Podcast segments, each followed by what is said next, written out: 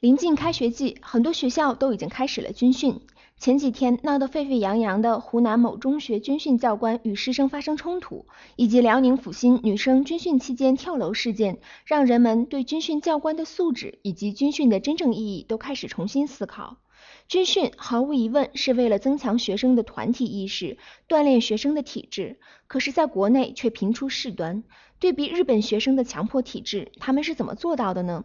其实，在日本并没有我们国内所说的军训。那么，他们增强团体意识、锻炼学生体质，靠的呢就是社团活动。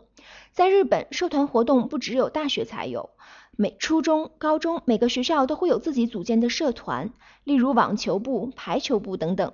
大家会在放学之后呢，自动的来到活动地点进行活动。日语里的社团简称部活，读作部卡兹。部卡兹。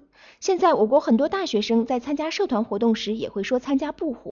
本节目由早到日语网校花了十个亿赞助播出。更多语音内容呢，可以关注早到日语的官方微信，认准蓝色头像，就可以听到过去几百万期的长姿势的语音节目了。